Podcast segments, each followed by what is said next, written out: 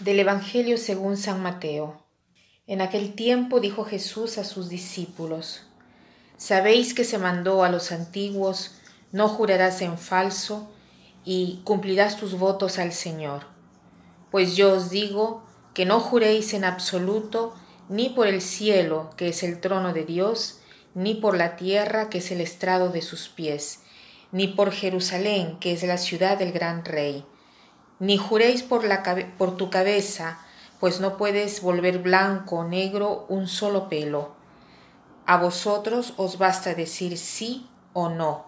Lo que pasa de ahí viene del maligno. Jesús dice, sabéis que se mandó, no jurarás en falso y cumplirás tus votos al Señor. Pero después agrega, pero yo os digo, no juréis en absoluto. Jesús no es que no quiere que tengamos compromisos y que no hagamos juramentos. Quiere en cambio que digamos la verdad. Y dice explícitamente que en la situación ordinaria de la vida no hay necesidad de llamar a testigos para ver que estamos, diciendo la verdad. Debemos solo decir lo que tenemos que decir de un modo lineal. Si es sí, digamos sí. Si es no, digamos no. No tergiversemos las cosas. A veces se ve que cuando se hace una pregunta a una persona y responden de una manera larga, articulada, es porque se está mintiendo. Se ha hecho una encuesta y dos de tres personas piensan que decir una mentira no es nada, esto sea entre, creyentes y no creyentes. Es muy triste ver que entre católicos que tienen una vida espiritual, que son almas de oración, continúan a decir mentiras, que a veces son llamadas mentiras blancas. No existen las mentiras blancas. Mentiras blancas son al final esas mentiras dichas por algunos para sus propios fines, pero siempre mentiras son.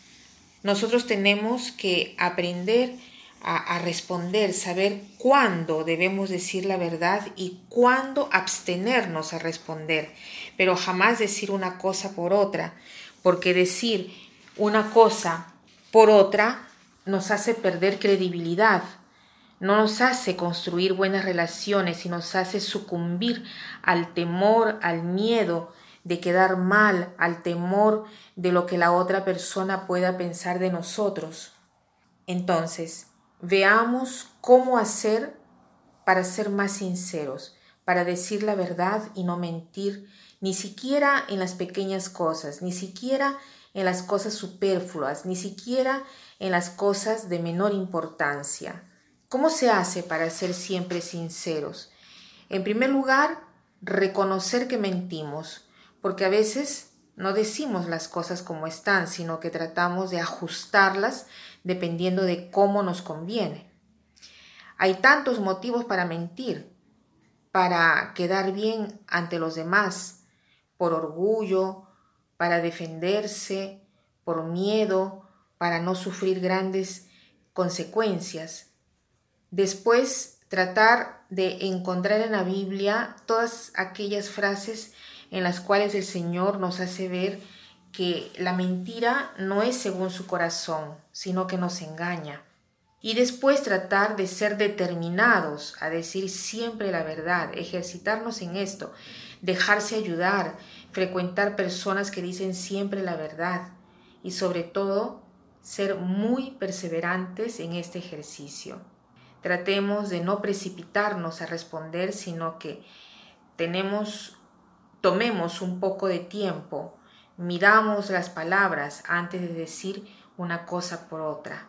Y para terminar, quiero citar esta frase que dice así, nada educa bien al carácter como la costumbre constante de decir la verdad.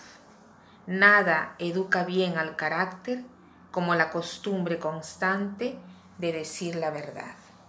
Que pasen un buen día.